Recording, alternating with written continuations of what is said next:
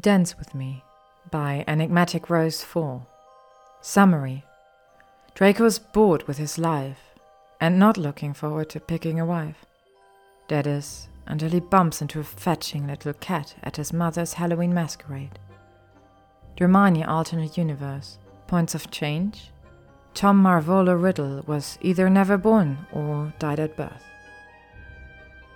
Chapter 1 Monsieur Peacock October 31st, 2003. Soft music swept through an elegant ballroom filled to the capacity with people. Colorful leaves swirled in the air, dancing among magnificently carved pumpkins, lit from within by sparkling fairy lights. Draco forced back a yawn as his eyes scanned the swirling dancers. His mother would give him a possibly well earned lecture if she caught him looking bored at what was supposed to be the event of the season. Likely as she had spent the past three months planning out every detail, down to each of the hand picked feathers adorning his mask. He was just terribly bored with it all. He sometimes wondered if he would be so bored if he had gone to Hogwarts rather than Beauxbatons. From what his childhood friend Theo had said, there were no dancers there. Well, with the exception of the Yule Ball, but as a fourth year, he'd been too young to be considered as a competitor. If he had gone to Hogwarts, he could have at least watched the tournament. But no, his father had been disgusted with the Hogwarts headmaster, and his mother has declared Durmstrang to be too far away. So to Beauxbatons he had gone. Gone and flourished, truth be told, but contrary to what many thought, flourishing did nothing to combat ennui. He snagged a glass of something fruity and alcoholic from a tray floating by. He surveyed the crowd once more as he took a sip. If his mother really wanted him to find someone and start giving her grandchildren, then organizing a masked ball to celebrate Halloween was not the way to go about it. How could he be attracted to someone if he could not see their face? He had yet to see a single witch he'd be willing to dance with. Either they were in costumes more suited to a muggle party, or they had no cough like that bimbo hanging on the arm of a red-haired man as he attempted to hold a conversation with someone in all black, with a mask that resembled a skull. He had to give the wizard credit, coming as death was a unique idea. Much better than the peacock-inspired costume he wore. Every time he looked in the mirror, he felt like he should start preening himself. Just as he began to raise his glass to take another sip, a soft form was pushed into him by the growing crowd. Oh! He barely avoided spilling his drink. He scowled and looked down, preparing to scold the imbecile. Soft brown eyes looked up at him, framed in a mask that was a delicate mix of oranges and browns, almost as intricate as his own blue and green one, though she sported a pair of lifelike cat ears that twitched in time with the music. He felt his breath catch in his chest as he looked below the mask and saw a perfect set of lips formed into a circle of surprise. He had to urge to lean down and kiss them. His scowl softened and he felt confused. He had never before had such a reaction to any witch. The girl pulled back and nervously looked down as he began smoothing her robes. Robes that continued the color pattern introduced by her mask as they hugged her delicate figure in all the right places. Pardon me, I'm not used to such a crush.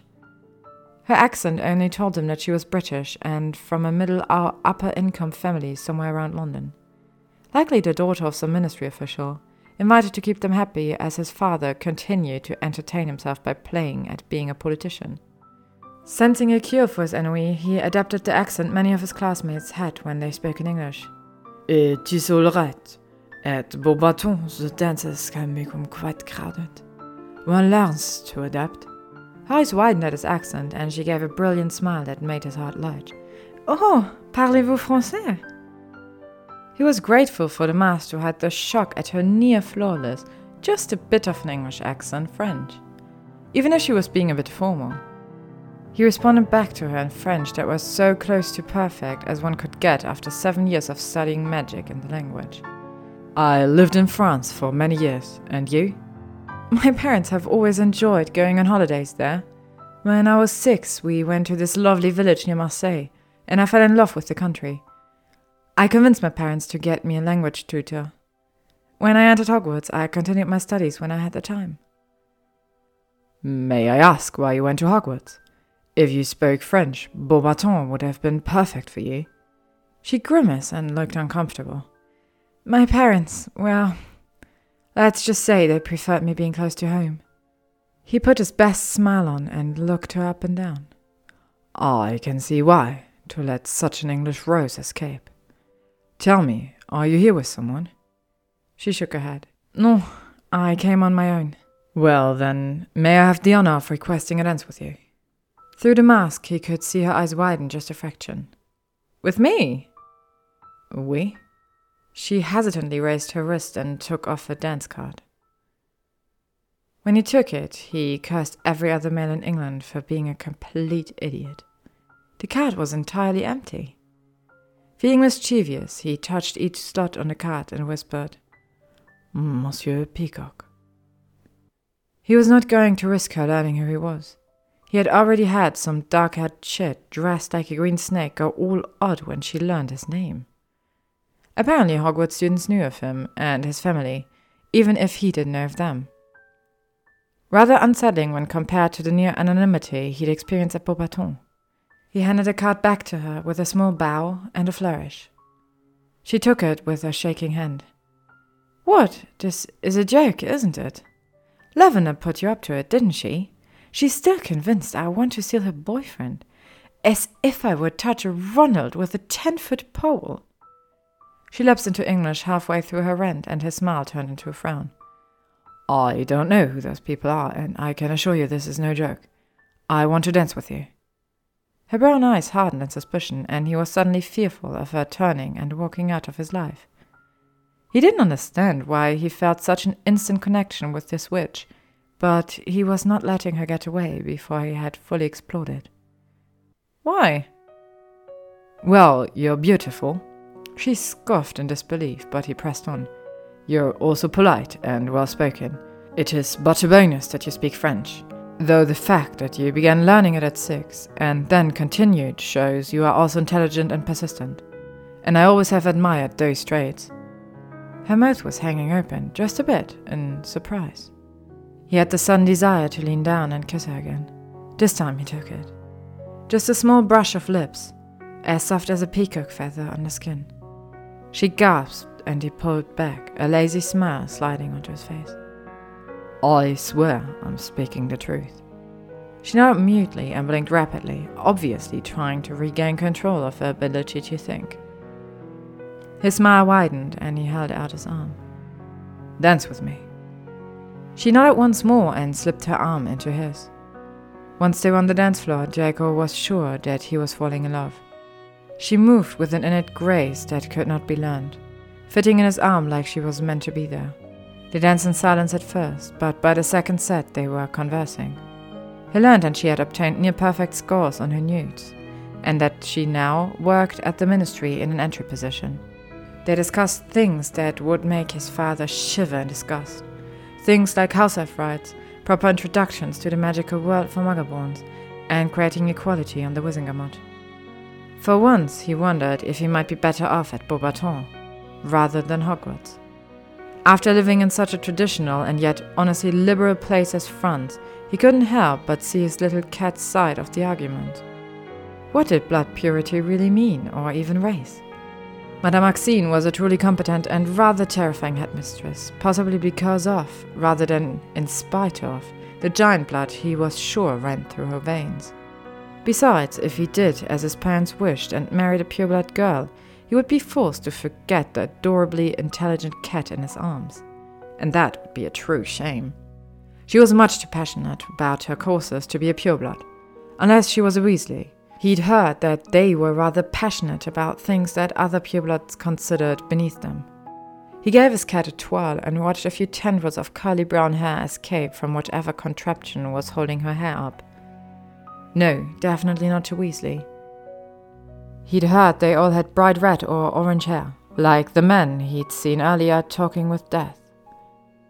By the end of the sixth song, he could see her steps were beginning to falter, and her endearing cat ears were beginning to droop.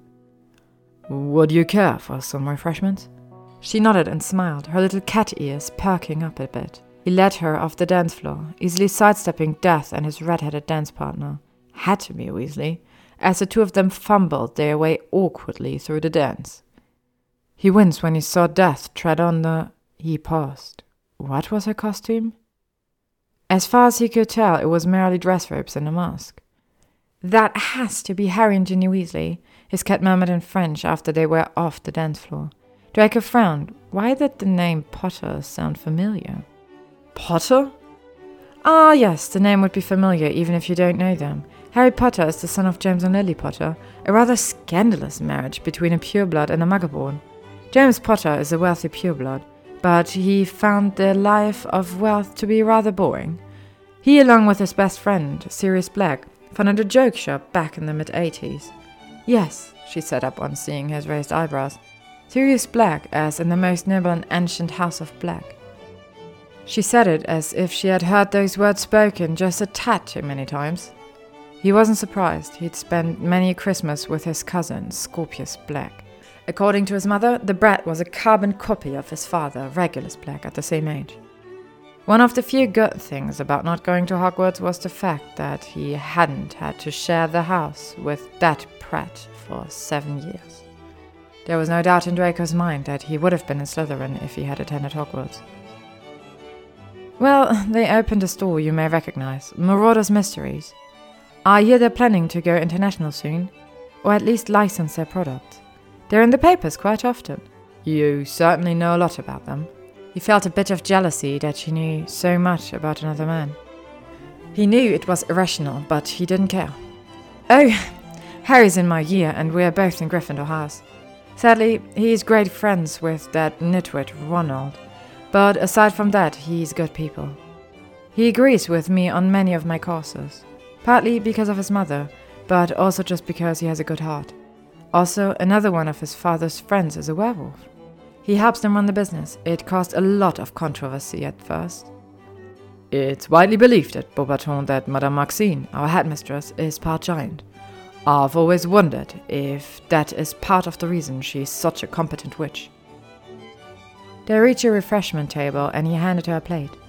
Once they had selected a variety of delicacies, he made sure to find them a table far from the crowds. When he found the table, he had a strong suspicion that his mother had tampered with it.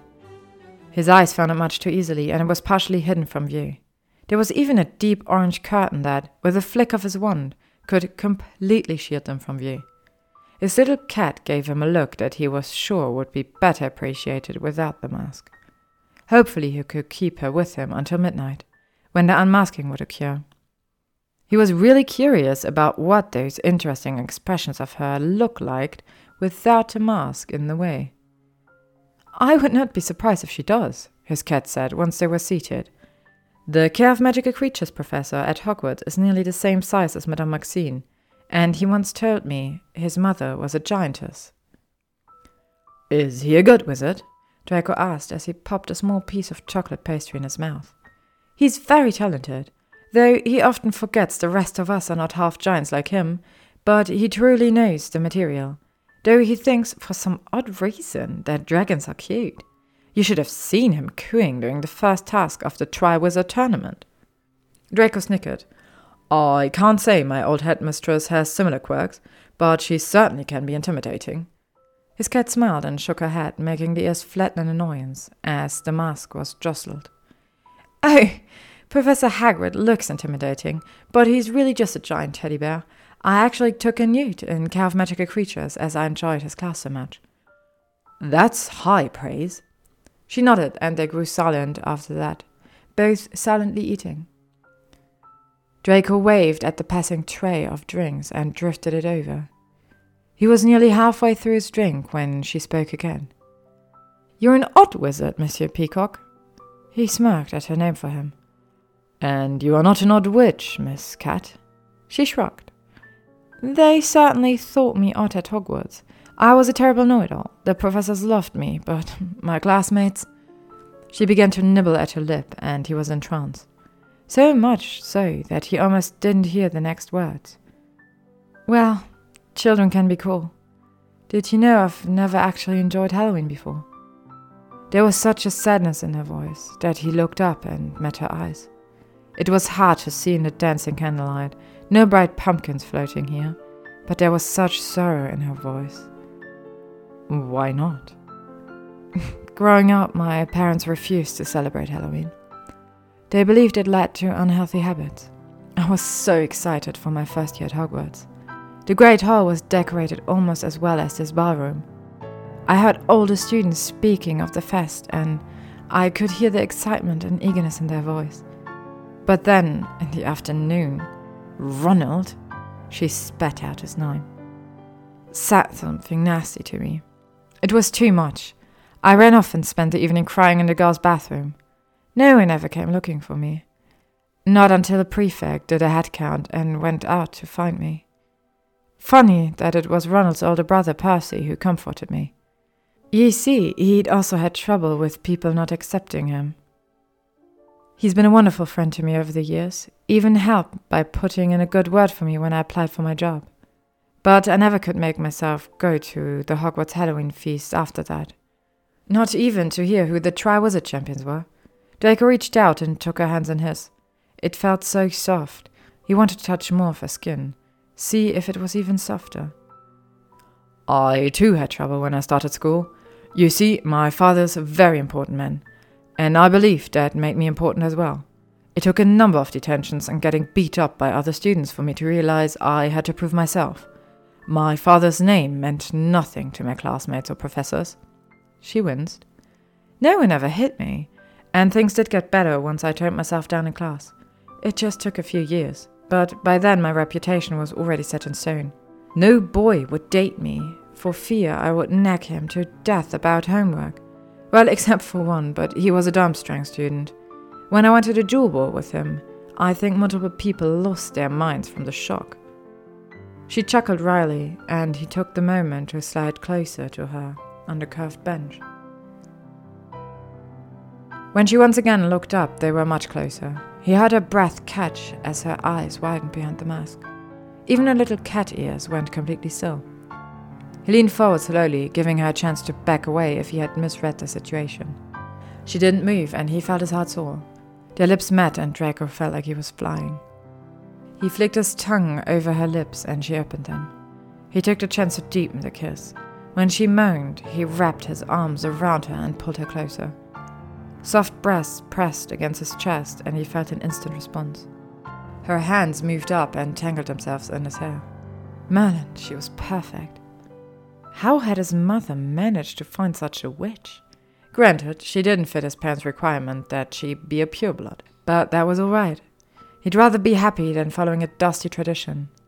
Time slipped by, they only stopped long enough for him to close the curtains.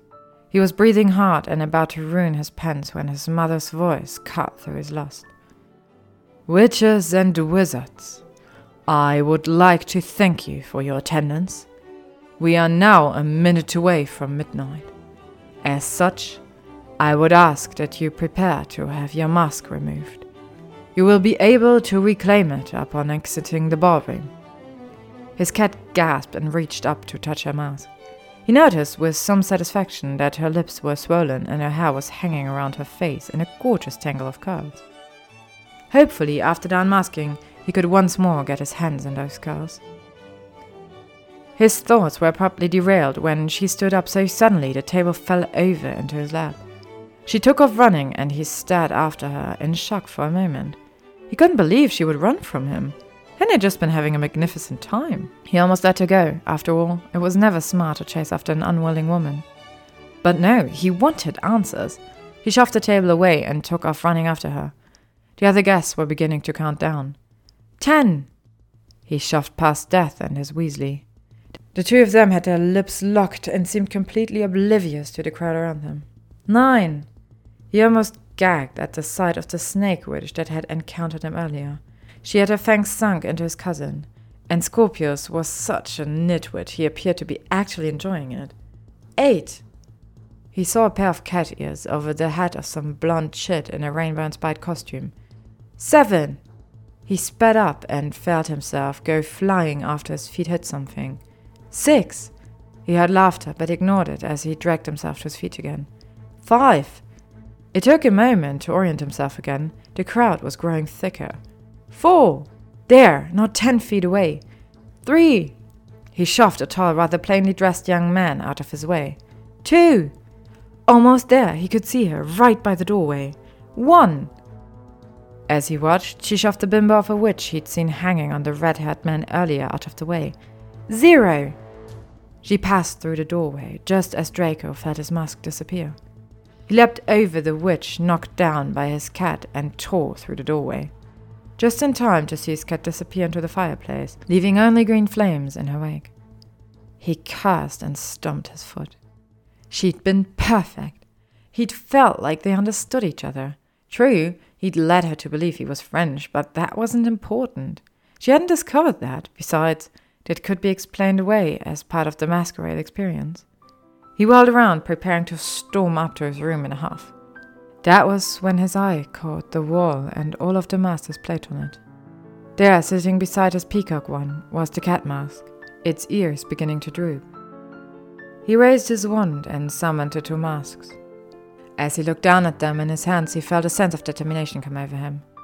He knew the basics about her, and it took some talent to make a mask like that. He'd figure out who she was and just why she didn't want to acknowledge the obvious chemistry between them. After that, he would ask her to dinner. Thank you for listening to today's day the Spooktober Podfic Fest. Stay tuned for more spooky content.